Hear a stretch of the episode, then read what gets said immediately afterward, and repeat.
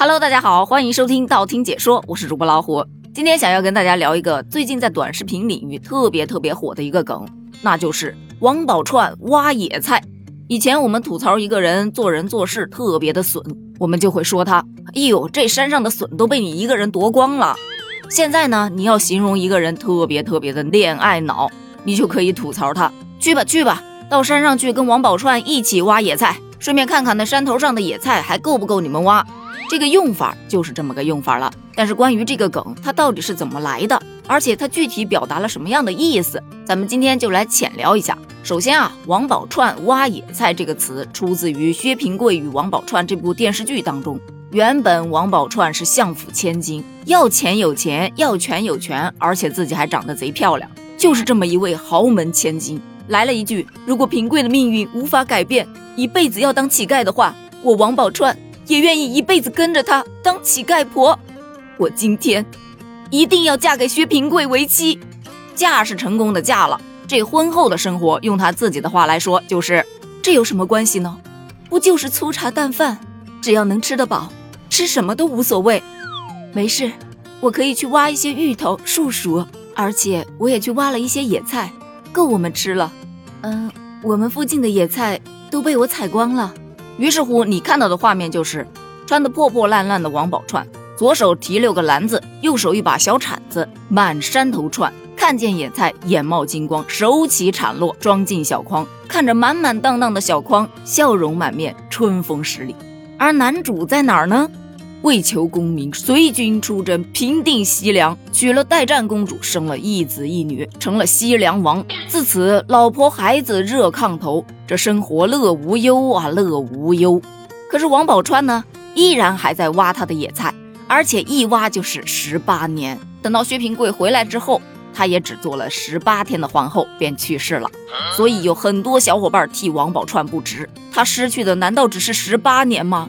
那是他全部的青春呐，所以王宝钏挖野菜这个梗，就是专门用来讽刺那些像王宝钏一样的恋爱脑，完全爱情至上，只看爱情，根本就不看现实。一旦开始恋爱了，哪儿还有什么智商可言呢？从而会因为爱情而做出非常非常多荒唐的事儿。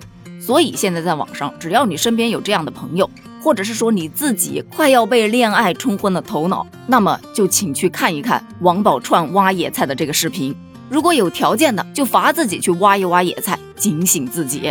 而在这个话题下，延伸出了另外一个话题，说恋爱脑发作有多可怕。很多网友都晒出了自己恋爱脑发作时干的一些事儿，比方说用花呗去帮自己的前任还网贷，还一心盼着对方能被自己感动，从而回心转意，可结果却是人财两空。还有的小姐姐从家里面去偷户口本，把她爸爸妈妈给她买的全款房拿出去抵押，然后呢支持男友创业，结果自然也是人财两空。还有高考，原本成绩特别好，为了跟对象上到同一所大学，于是自降分数。我只能说玩归玩，闹归闹，可别拿高考开玩笑。还有最可怕的想法，就是分手之后，为了想要挽回对方。而去伤害自己的身体，或者是放弃自己的生命，这真的就太傻了。这种自我牺牲式的付出，可能在你看来是付出，对于别人来说是压力、是负担，甚至还有可能会变成厌恶。所以说呀，人必先自爱，而后人爱之。咱们回到这个梗上，这个梗还有第二个延伸点，那就是论当代人的爱情观。有很多小伙伴都觉得。以前看这部影视剧的时候，单纯的觉得薛平贵从一个小乞丐慢慢爬爬爬爬上了西凉王的位置，可励志了。而王宝钏呢，苦守寒窑十八载等薛平贵，深情可贵。原来这就是爱情啊！而现在再看，就觉得这里面的剧情简直毁三观呐。薛平贵在和西凉公主代战谈恋爱的时候，说什么？我要问一问王宝钏的意见。如果宝钏同意，我们就在一起；不同意，我就和宝钏一起去死。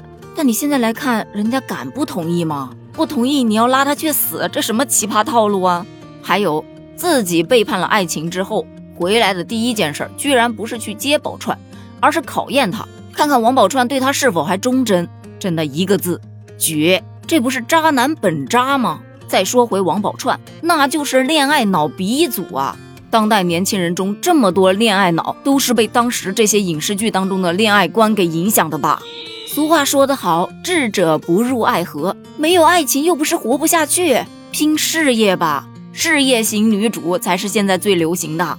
而且十八年呐，你就练就了挖空一座山野菜的技能，整整十八年，但凡你学点什么，什么不都学会了？所以现在很多网友都把这个王宝钏挖野菜的视频奉为告别恋爱脑的神器，每天看一遍，恋爱脑再见。好了，这个梗就科普到这儿了。关于王宝钏挖野菜的这个梗，你还有什么想聊的呢？欢迎在评论区留言哦，咱们评论区见，拜拜。